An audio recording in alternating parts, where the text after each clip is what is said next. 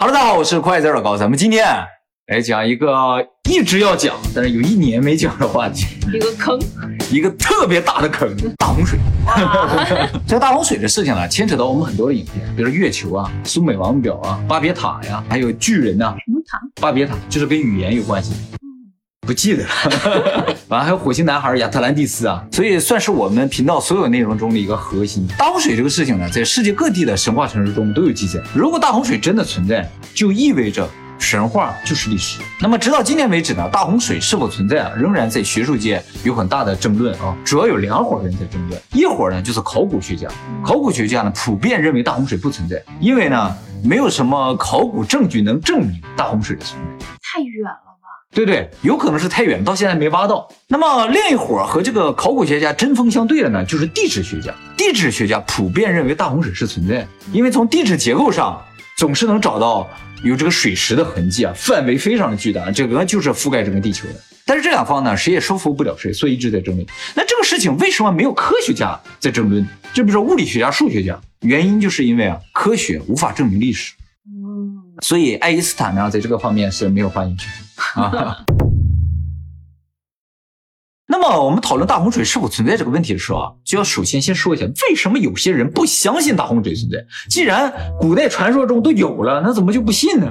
其实不相信大洪水这个事儿啊，它是近些年的发生，是在十八世纪末的时候，有个叫詹姆斯·赫顿的律师，就写了一些关于地质方面的书，其中呢，他就提到了一个定律，他说以前地球上发生的事儿都能够用现在地球上正在发生的事儿来解释，意思也就是说，如果现在地球上没有发生的事情。以前地球上也没有发生，现在地球上没有发生过全球范围的大洪水，那以前就没有发生。这个观点明显感觉就是个错误的观点。但是呢，这偏偏一个错误的观点呢，得到了很多人的支持。因为啊，在十八世纪末的时候，人们开始反教廷，就是很多人想脱离教廷，把科学与神学隔离开。那么，怎么才能把神学和科学分开呢？就是否定神学。达尔文就是这伙人的后裔。所以他推出了这个进化论，哎，就说人其实不是由神创造的，而是由猴子进化过来，这就加剧了教廷与这个科学之间的斗争。那么对于我们现代人来说，神创论也好，进化论也好，你觉得哪个更容易被接受呢？我肯定不是进化来的。反正不管哪个了，这个我觉得很多五岁能抬头的观众已经注意到一点，这两个理论之间有一个很大很大的分歧点。这个进化论啊，就说地球在四十多亿年前就已经产生生物，然后两点五亿年前有了恐龙，然后三百九十万年前有了人类，然后一直到现在。但是神创论不是这样，神创论一开篇，神用七天就造了世界万物了，什么恐龙也好，人也好，都神一下都造出来。所以按照神创论，人和恐龙应该是生活在同一个时代。那么究竟恐龙和人有没有在一个时代生存过呢？从目前的考古的这个化石上来说的话，应该是没有的。因为啊，恐龙呢都在我们所谓的这个二点五亿年前或者六千五百万年前的地层里面，而人可能有化石的话，在更近的一些年代里。所以在这里边有个重要的点是什么？就是我们推断什么动物在什么年代是用地层的年代推断。这个地层的年龄是怎么知道二点五亿年？它是用一种叫做放射性定年法的方式测出来。但是呢，这个放射性定年法是个非常不准确的。好，大家记住这个点。一会儿我们还会提到这个问题啊。第一个共同点呢，就是这个大洪水啊是世界范围，而且对人来说是毁灭性的。而最后呢，人还偏偏就活下来。第二个共同点呢，就是这个大洪水也都出现了神。圣经里说的大洪水就是神发动，中国的大洪水呢，女娲去给它补上了，反正都能有神。那么其实呢，在圣经里也好，在传说里也好，都没有提到说这个大洪水是世界范围。那我们怎么知道它是世界范围？都已经说了诺亚方舟啊，还有什么啊？对你提到了一个非常重要的点，就是诺亚方舟。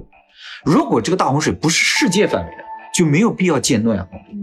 如果是局部的，人们就迁走就好了，没有必要建个方舟把动物都放进去，特别没有必要把鸟放进去。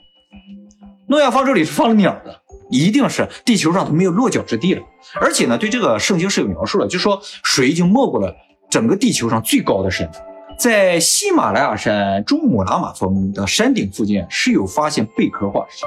这个事情呢，现在的地质学家的解释方式呢，就是说地壳运动，它原先啊是在海里，然后挤啊挤挤挤，经过几千万年、几亿年啊挤挤到最上面去了。所以几千万年前、几亿年前这个贝壳的化石啊，它就跟着上去啊。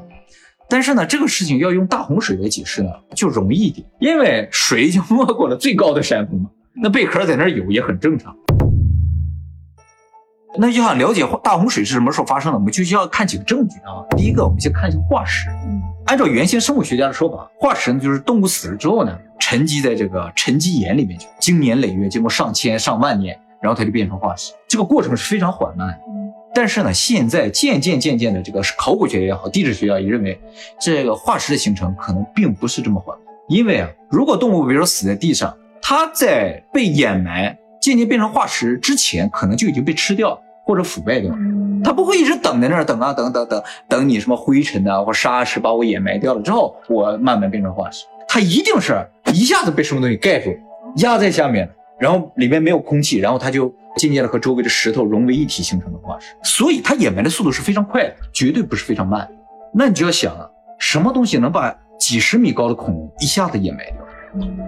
有几种可能：恐龙自己掉到泥浆里，掉到泥潭、沼泽里；再一种可能就是大洪水，大洪水一下子把这些泥沙卷过来之后，把这个动物盖在下面，就直接就变成化石。再一个就是一个特别明显的例子，就是达尔文曾经说过，软组织动物它是不会有化石，它化石无法保存。哦，就是比如说像水母啊，但事实上并不是这样。现在世界各地都有发现水母的化石。它怎么会有化石？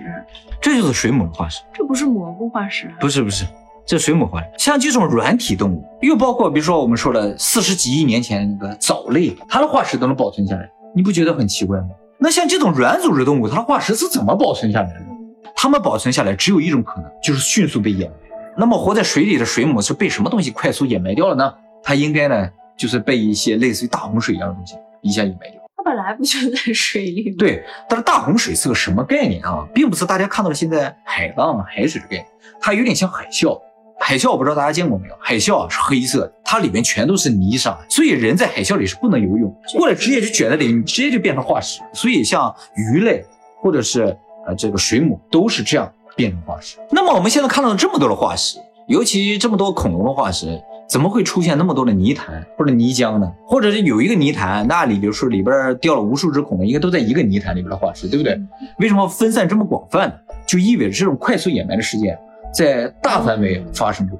究竟是什么？大家可以想象一下。对对对，而且目前发现的恐龙化石啊，有一个特别奇特的现象，叫做 death pose。这些恐龙啊，死的时候都是一个姿势，这个姿势呢，就是头和尾巴往后弯的。那么恐龙死的时候为什么会形成这样一个姿势？现在的研究呢，发现呢，只有淹死的时候是这样一个结果。那么究竟是什么事情造成这么多恐龙迅速被淹死？而且那么高，还有飞龙。对对对，有些恐龙甚至就是活在水里的。那么除了化石这一个证据之外呢，还有一个证据呢，就叫岩层。这个岩层我不知道大家看没看过，就是像这样一样，一层一层一层叠在这，形成我们地底下这个部分啊。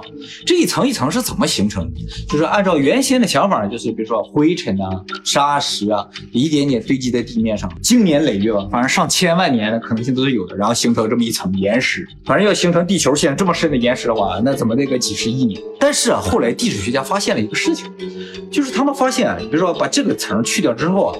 在这个岩层上有足迹，有脚印儿，什么意思？哎，这个脚印儿呢，有可能是一些动物的脚印儿，有可能甚至是恐龙的脚印儿。这脚印儿啊是很难保存的。你比如说你在这个泥上踩了个脚印儿，那可能因为下雨啊，或者风吹啊，很快它就要变平了，就没有了。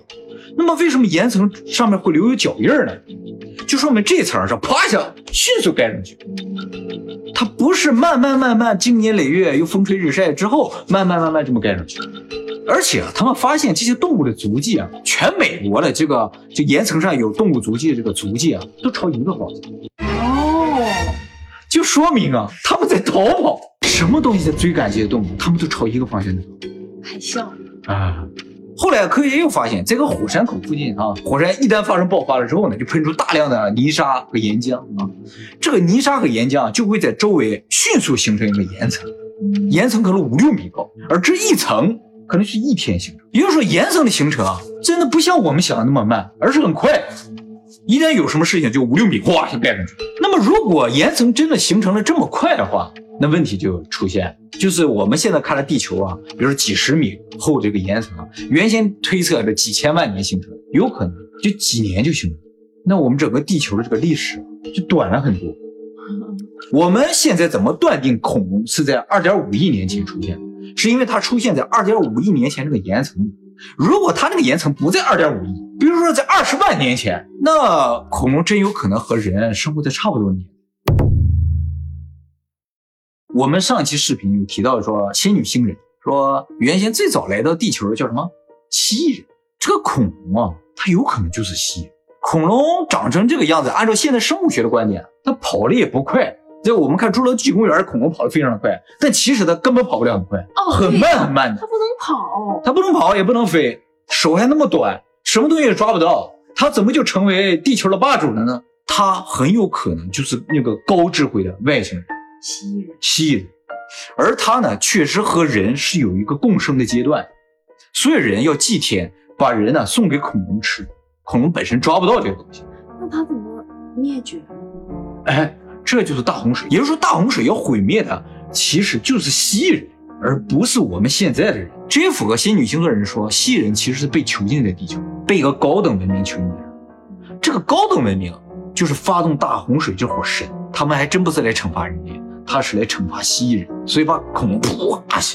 所以说是灭掉是保护人，对，如果这个说法说不通的话，还有可以有另一种说法，就是恐龙和人它确实不是一个时代上。恐龙就是更早一期，然后一个大洪水灭掉，啪一层盖上去了，这些变成化石，然后又造了人，继续在这生活。也就是说，其实地球就是外星生物或者神的一个实验场，把这个地球表面哎重新歘一下全都没了，格式化了。格式化了。哎，对对对，哎呀，我就想说这三个字儿，当然没想出来。然后呢，就重新开始了，有这一波就是人，人如果他们觉得不爽的话，再格式化就出来别别的东西。那么这个问题呢，现在是任何一个学家都无法解释的。但是呢，现在支持 不不，但是支持大洪水的人呢说，你看在地球上百分之七十的表面都是水，你说地球上没有足够的水形成大洪水吗？绝对足够。就比如说，由于其他星球的引力，比如尼比鲁或者月球的强大引力，嗯造成地球上水被吸高了之后呢，席卷了整个地球的可能性是有的。在《星际效应》那个电影里面有类似这样的情节，对不对？而且我们在火星那个影片里提到，就是说按照火星现在上面的痕迹啊，就怀疑它上面原先有大量的水，那个河的宽度是亚马逊河的一百倍，对不对？火星现在一滴水都没有，我们都能猜测它上面有亚马逊河的一百倍。